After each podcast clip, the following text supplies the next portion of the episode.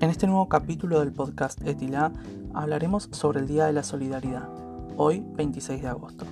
Nos acompañan en esta oportunidad miembros del Club de los Peladitos, algunos de los cuales son parte de la comunidad educativa. Los escuchamos. Bienvenidos al nuevo capítulo del eh, podcast Etila.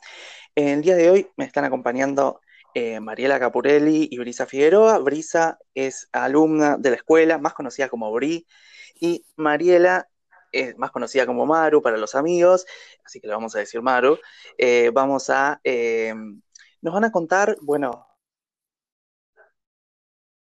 qué hacen en el club, en el cual yo, también, y bueno, que, a, qué se, a qué se dedican, cómo trabajan en el club. y bueno, Mariela, Maru, es eh, la coordinadora del club de la, eh, acá en la Ciudad de Buenos Aires y nos va a contar, bueno, Maru, ¿qué es el Club de los Peladitos?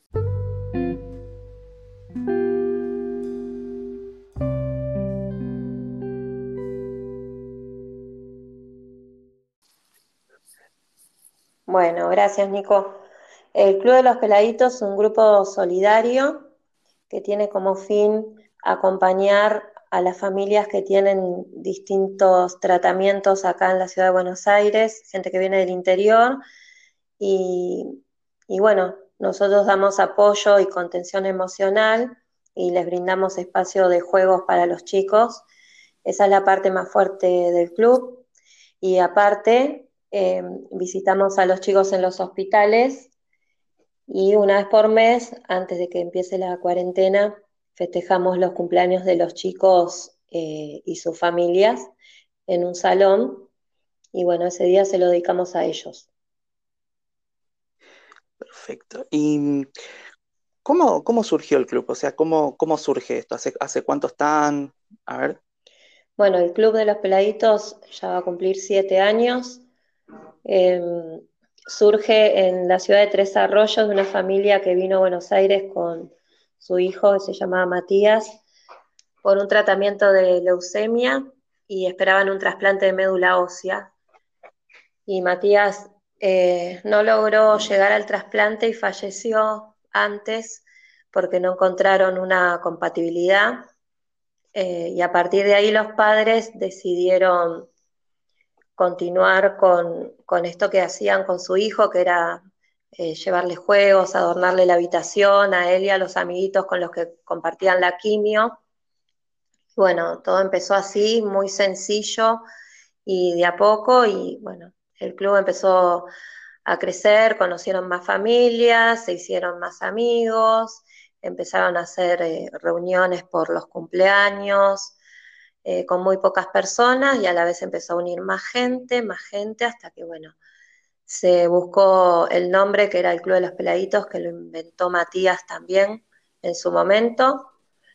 Y bueno, una vez que tuvieron el nombre, empezaron a, llamar gente que quisiera participar de los eventos eh, para hacerlos compartir un momento en el cumpleaños o en reuniones o visitas, llevándole regalitos, de payasos, adornos.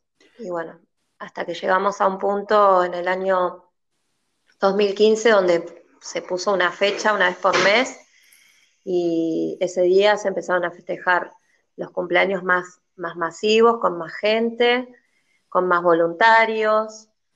Y a partir de ahí, bueno, como todos no podían ir porque a veces en la fiesta estaban internados, se decidió ir a visitarlos a los hospitales. Se empezó primero con oncología, y luego los permisos nos dieron para visitar el piso completo de internación.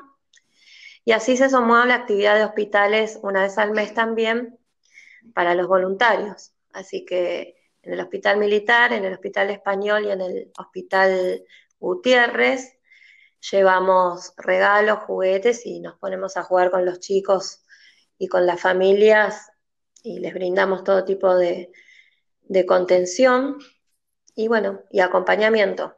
Eso es lo que hacemos y ahí es donde la conocimos a Brisa y a vos, Nicolás, también. Y bueno, ahí pueden contar ya su parte, cómo se incorporaron ustedes. Yo hace cinco años que participo en el grupo y hace cuatro años que soy la coordinadora.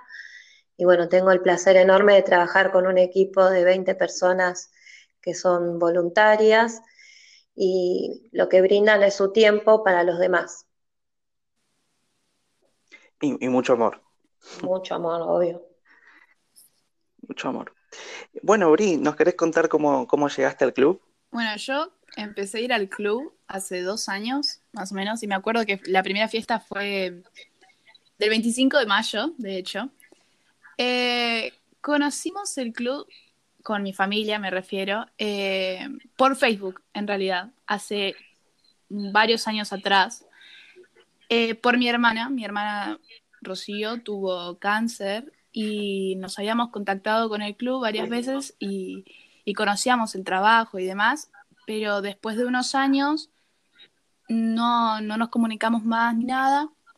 Y en el 2018, por mayo, también encontramos a una profesora eh, domiciliaria, las que iban al hospital así, y nos dijo, mirá, hay una fiesta del Club de los Peladitos, en tal lugar, tal día, ¿por qué no van? Estaría muy bueno, les va a gustar. Y dijimos, bueno, vamos a ver.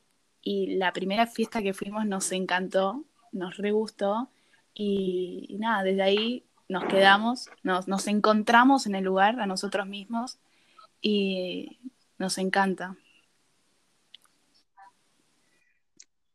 Así que buenísimo.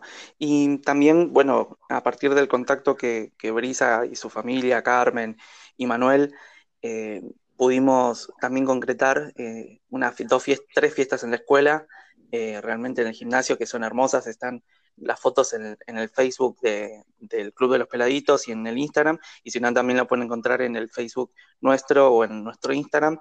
Realmente fueron fiestas muy grandes, donde fueron más personas de lo habitual y también participaron alumnos, grupos de scout, realmente fue, fue muy, muy, muy lindo.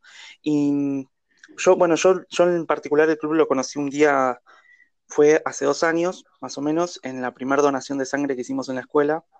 Estaba, mm, me acuerdo que estaba Geo, que es eh, la mano derecha de Maru, y eh, también estaba Maru, pero me acuerdo que hablé con Geo y ella eh, empezamos a charlar por, por, unas cosas que necesitaban para unos de unos eh, niños de Bahía Blanca, creo que eran.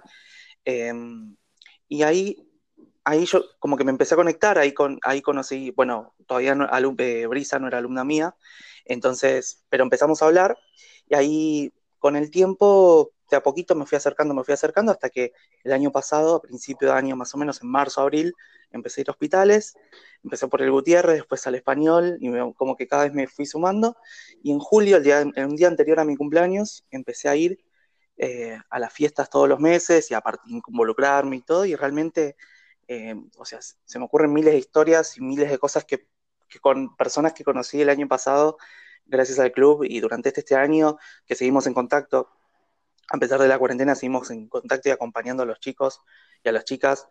Eh, obviamente algunos están ya en sus casas, otros están, siguen en tratamiento, y, pero realmente el trabajo es muy, pero muy lindo. Y después, otra cosa que les quería preguntar, eh, o sea, el año pasado Brisa hizo una, charla en Club Ested que habló sobre el club. Em, o sea, la definición brisa que vos le diste al club, que era un reloj de arena que cada granito es, eh, o sea, es el tiempo que le aportamos desde el club a las personas. Eh, si le tendrías que agregar algo a esa definición, te maté con la pregunta, perdón, porque aparte no te avisé antes. Em, bueno, primero te voy a explicar por qué lo vi así. Igual me ayudaron a hallar esa idea los chicos de, de Club Ested, mis compañeros me ayudaron a hallar esa idea pero la verdad es que es real porque yo realmente veo al club como un reloj de arena, donde cada granito es, es de tu tiempo que estás dedicando a alguien, a cada niño. Porque creo que lo más importante no es el regalo que le podés llegar a dar. Eh, creo que darle un regalo, cualquiera puede ir y hacerlo, pero pasar tu tiempo, eh, el tiempo es una de las cosas más preciadas que tenemos y dedicárselo a otra persona es, es muchísimo más hermoso de lo que podrías pensar. Y además, la otra persona lo aprecia muchísimo también. Porque, como te digo, el regalo, bueno, le puedes entregar, le va a hacer feliz, pero el que pases tiempo vos jugando con él, haciéndolo feliz, eh, es indescriptible.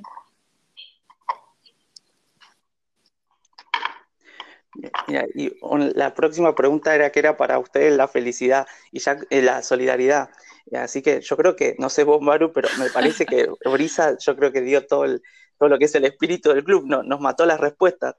Sí, tal cual. Yo pienso que para mí también la base es más o menos la misma, que es la solidaridad para mí, es dar al otro sin esperar nada a cambio y en este caso pueden ser regalos, juguetes y como dice Brisa, el tiempo de una persona que sabemos que es algo que ya no va a volver, las horas que nos dedicamos a los chicos y sus familias, a los eventos, a las preparaciones de cada fiesta, las de la escuela Huervo que nos llevaron horas de decoración.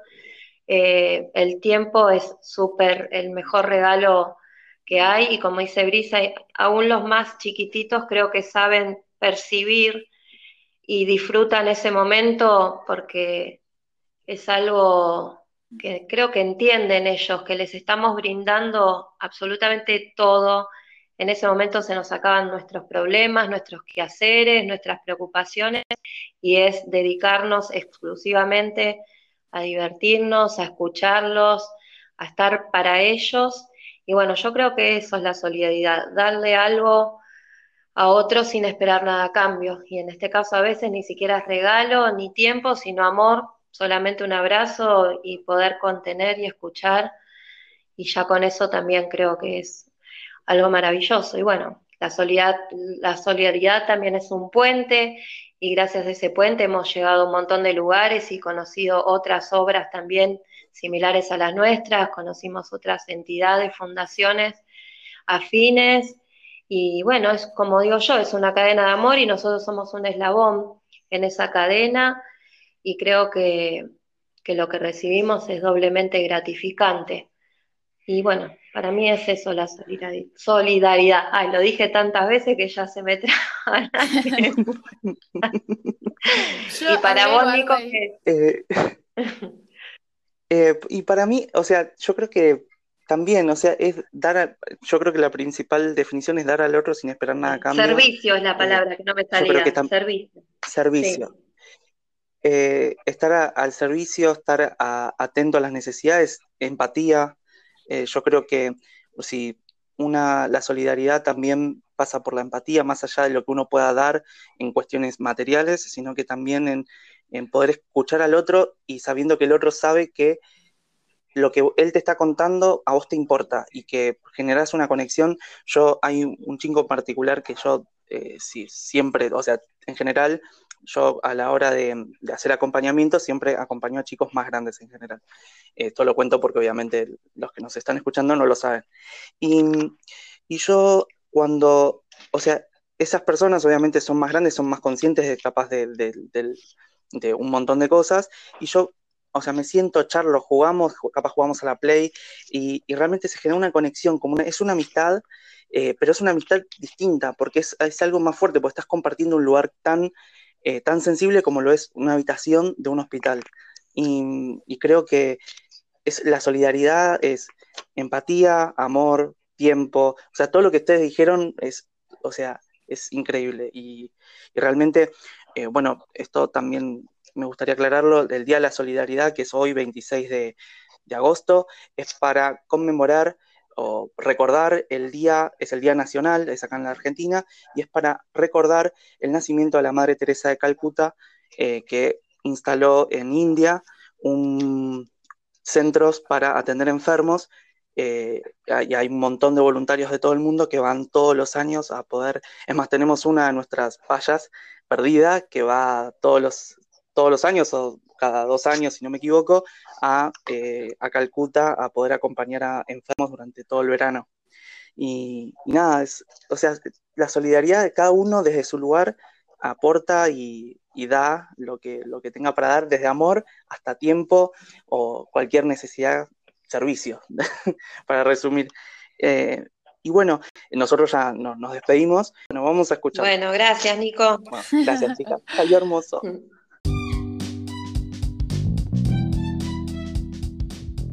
Al Club de los Peladitos los pueden encontrar en la página de Facebook eh, el Club de los Peladitos y en Instagram con el mismo nombre. Hasta el próximo capítulo del podcast Etila.